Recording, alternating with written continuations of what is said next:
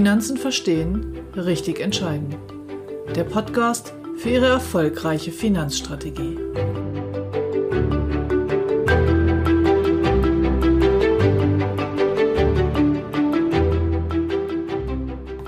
Heute geht es um den zweiten Baustein Ihrer Altersvorsorge, um das flexible Depotsparen, insbesondere als Baustein für die spätere Rente.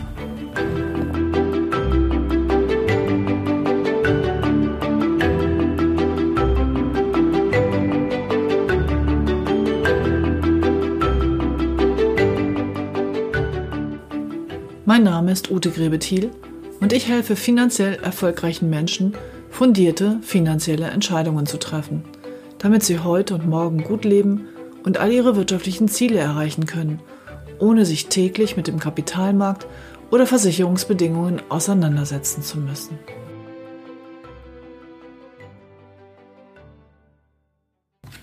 Herzlich willkommen zur 21. Episode von Finanzen verstehen, richtig entscheiden. Heute soll es um den zweiten Teil Ihrer Altersvorsorge gehen, um das flexible Depotsparen. Bevor ich ins Thema einsteige, möchte ich aber ganz kurz noch mal etwas zum Aufbau meines Podcastes sagen. Für diejenigen von Ihnen, die vielleicht heute zum ersten Mal hier hereinhören, ist Folgendes zu sagen. Ich werde heute die Vor- und Nachteile des Depotsparens in Bezug auf die Altersvorsorge besprechen. Ich werde nicht eingehen auf Aktien, welche Wertpapiere, welche Fonds und diese Dinge. Der Podcast ist so aufgebaut, dass ich diese Themen quasi als Kompendium schon nach und nach besprochen habe. Die einzelnen Episoden bauen aufeinander auf. Das bedeutet, wenn Sie nach der heutigen Folge Fragen haben zu Aktien, zu Risiken und Chancen, dann empfehle ich Ihnen, die anderen Episoden anzuhören und zwar in der veröffentlichten Reihenfolge. Fangen Sie also vorne an. Es geht los mit dem magischen Dreieck, um überhaupt erstmal die einzelnen Aspekte der Geldanlage zu beleuchten, dann über Risiken und Chancen bis hin zu konkreten Anlage in Aktien, zum Cost-Average-Effekt und so weiter. Diese Themen werde ich heute hier also nicht noch einmal wiederholen. Nach den grundlegenden Episoden zum Kapitalmarkt geht es dann weiter mit einer Schritt-für-Schritt-Anleitung, wie man jetzt an seine einzelnen Budgets herangeht. Und hier ist der Podcast so aufgebaut, dass die Episoden aufeinander aufbauend genau den Beratungsprozess durchlaufen, den Sie mit mir erleben werden, wenn Sie sich von mir beraten lassen. Zum schon mal vorweg angucken verlinke ich, mache ich Ihnen heute auch wieder in den Shownotes, immer den Budget Guide Lite. Das ist also quasi die leichte Version der Beratungssoftware, die ich in meiner Beratung verwende und die finden Sie auf der MLP Homepage www.mlp.de. Ich verlinke das nachher nochmal in den Shownotes. Eine Beratung würde so ablaufen, dass Sie einfach googeln Sie meinen Namen, dann finden Sie alle meine Zugangswege, auf meine Homepage kommen und sich einen Termin bei mir buchen. Der erste Termin wäre dann zunächst mal ein Telefonat, wo wir die gegenseitigen Erwartungen abstimmen und Sie danach in Ruhe entscheiden, ob Sie eine Beratung wünschen oder nicht. Aber nun, Financial Friday, kommen wir zum Thema. Das flexible Depot als Baustein für die Altersvorsorge. In Episode 5 erkläre ich Ihnen den Unterschied zwischen einem Produkttypen und einer Assetklasse. Das Depot ist ein Produkttyp. Die Assetklasse Aktie, und ich spreche jetzt von Aktien, weil Depot für mich in der Regel bedeutet, mit einer sehr, sehr hohen, breit gestreuten weltweiten Aktieninvestition zu arbeiten, können Sie auch in diversen anderen Produkttypen erwerben, zum Beispiel in Rentenversicherungen aller drei Schichten. Es gibt jede Menge Finanzexperten, die einfach sagen, ein freies Depot mit einer hohen Aktienquote bietet die höchsten Renditechancen, also machen Sie einfach Ihren kompletten Vermögensaufbau über das Depot. Nun, Sie kennen mich schon, es gibt hier kein richtig und kein falsch, aber diese Betrachtungsweise ist in meiner Welt zu kurz gesprungen. Das Depot hat folgende Vorteile. Sie können sehr flexibel einzahlen. Sie können monatlich sparen, Sie können zuzahlen, Sie können den Sparplan stoppen, Sie können auch mal was rausnehmen zwischendurch. Dann können Sie wieder weitermachen, dann bekommen Sie was geschenkt und zahlen es ein. Also mega flexibel in der Einzahlungsphase. Das gleiche gilt für die Auszahlungsphase. Wenn Sie Ihr Depot dann im Rentenalter verwenden wollen, dann können Sie monatlich etwas entnehmen, Sie können größere Summen entnehmen, Sie können auch mal wieder etwas einzahlen. Diese hohe Flexibilität ist der große Vorteil des Depots. Und für den Teil Ihrer Altersvorsorge, den Sie möglichst flexibel gestalten wollen, ist es also genau der richtige Produkttyp. Die maximale Rendite hat er nicht immer. Woran liegt das? Wenn Ihr Ziel jetzt gar nicht die Flexibilität ist, sondern einfach die höchstmögliche lebenslange Nettorente, dann sind Rentenversicherungen der einzelnen Schichten deutlich rentabler. Dazu haben wir ein Berechnungstool bei MLP und ich werde jetzt im Laufe der Woche ein Video aufnehmen und das in meinen YouTube-Kanal stellen. Auch bei YouTube müssen Sie einfach meinen Namen googeln. Ich meine suchen und dann werden Sie meinen Kanal finden.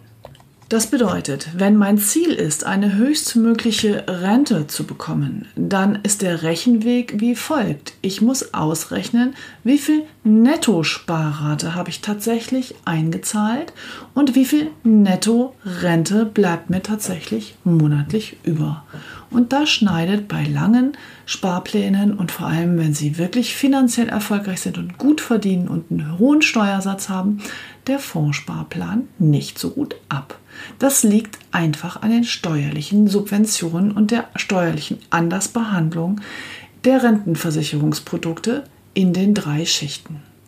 Ich wiederhole nochmal, das habe ich letzte Woche gesagt, aber zum Beispiel bei Riester oder bei der Basisrente ist einfach die Grundannahme die, dass ein finanziell erfolgreicher Mensch in seiner berufstätigen Zeit einen höheren Steuersatz hat als in seiner berufsfreien Zeit und darüber schon den ersten Vorteil, Renditevorteil durch Steuererleichterungen hat. Der zweite Punkt ist der, dass beim Depot, jetzt kommen wir zurück zum Depot, Sie die Kapitalerträge auch schon während der Ansparphase versteuern müssen. Jetzt sagen Sie, ja, ja, okay, aber bei der aktuellen Zinssituation, ich habe einen Freibetrag, komme ich doch gar nicht darüber. Das stimmt. Sie haben als Alleinstehender 801 Euro Freibetrag und als Ehepaar 1602 Euro. Ja, aber bitte denken Sie mal groß. Was bedeutet denn tatsächlich Vermögensaufbau für die Altersvorsorge? Für 1000 Euro private Rente benötigen Sie mit 67 ungefähr ein Vermögen von 200 bis 250.000 Euro, je nach unterstellter Rendite im Rentenalter. So, das heißt, wenn Sie das Vermögen aufbauen, werden Sie schon irgendwann während Ihrer berufstätigen Phase die halbe Million überschritten haben. Wenn es Ihnen also wirklich gelingt, eine halbe Million aufzubauen und auf diese halbe Million eine ordentliche Rendite zu erzielen, dann haben Sie den Freibetrag sehr schnell überschritten. Und dann versteuern Sie sämtliche Kapitalerträge bis zum Rentenalter und darüber hinaus aus Ihrem Depot. In einer Rentenversicherung, egal in welcher Schicht, ist die Ansparphase, bis Sie an das Geld herangehen, immer steuerfrei. Das heißt, Sie haben einen Zinseszinseffekt auf die Kapitalerträge, die in den ersten Jahren anfallen. Das wirkt sich durchaus aus bei der späteren Nettorentenbetrachtung. Bitte verstehen Sie mich nicht falsch. Es geht mir nicht darum zu sagen, lassen Sie das Depot sparen und machen Sie eine Rentenversicherung, sondern es geht darum, dass Sie genau abwägen, welcher Baustein wozu passt. Also das Depot hat den großen Vorteil der Flexibilität. Die tatsächliche Nettorente, wenn es um eine monatliche Rente geht, bekommen Sie mit anderen Bausteinen günstiger hin. So, jetzt ist aber wieder die Frage, naja, wie viel welchen Teil meines Vermögens brauche ich denn flexibel und welchen Teil möchte ich gerne verrenten? Auch das ist wieder sehr individuell, das müssen Sie für sich entscheiden, gerne mit meiner Unterstützung. Als Grundregel dafür möchte ich Ihnen Folgendes ans Herz legen. Lebenslange Ausgaben brauchen lebenslange Einnahmen. Also alles, was mit Wohnen, Essen, Trinken und Krankenversicherung zu tun hat, sollte über Rentenbausteine gesichert sein. Das ist quasi ihre Basis. Alles darüber hinaus, ihr Spaß im Rentenalter, einmal entnahmen die Weltreise, nochmal das schicke neue Auto, das Geschenk zur eigenen Immobilie an die Kinder und, und, und. Also alle größeren Summen, die sie im Rentenalter verwenden wollen und an die sie flexibel rankommen müssen, die gehören ins Depot sparen. Also auch hier gibt es wieder kein richtig oder kein und kein falsch. Es gibt kein entweder oder, sondern im Grunde nur die Verteilung wie möchten Sie es aufteilen? Die dritte Möglichkeit ist die vermietete Immobilie. Da sprechen wir nächste Woche etwas detaillierter darüber. Und auch dort ist Ihr Kapital aber gebunden. Also einmalige größere Summen können Sie dort nicht entnehmen. Und genau das ist der Vorteil eines Depots. Jetzt möchte ich Ihnen aber noch ein bisschen was zur Psychologie des Depots, des Fondssparplans Sparplanes für die Altersvorsorge erzählen. Ich habe ganz am Anfang ja begonnen in Episode 2 mit den Denksystemen, mit unserem Autopiloten Denksystem 1, der einfach für schnelle Entscheidungen und sehr, sehr effizientes durchs Leben kommen zuständig ist. Allerdings ist es so, dass uns eben diese emotionalen Handlungsweisen auch manchmal vom ursprünglichen Ziel abbringen. Ich habe jetzt 26 Jahre Erfahrung im Finanzdienstleistungsbereich und ich habe eben auch Kunden erlebt, die sehr euphorisch schon als junge Menschen nach dem Studium mit Fondssparplänen begonnen haben und gesagt haben, das ist mein Baustein für die Altersvorsorge. Ich möchte es gerne flexibel, das meiste flexibel. Ich möchte mich nicht an eine Rentenversicherung binden. So weit, so gut. Allerdings ist diese Flexibilität auch verführerisch. Das heißt, oft sind Kunden dann herangegangen, weil das Auto kaputt war und haben dann doch mal Geld aus diesem Fondssparplan herausgenommen. Oder als der Wunsch einer eigenen Immobilie kam, wurde das Geld fürs Eigenkapital verwendet. Oder es kam eine sonstige Situation, Arbeitslosigkeit oder was auch immer, und dieses Geld wurde herausgenommen. Wenn ich also einen Sparplan für die Altersvorsorge habe und zwischendurch immer wieder das Geld für andere Dinge verwende, kommt am Ende keine Altersvorsorge heraus. Der Nachteil der Rentenversicherung ist die Bindung. Ich habe Nachteile, wenn ich den Vertrag mache, abschließe und ihn dann unterbreche oder gar abbreche. Aber diese Bindung führt auch einfach manchmal dazu, dass die Leute eben drin bleiben, dass sie es durchziehen bis hinten hin. Und das hat für die Altersvorsorge einen riesigen Vorteil.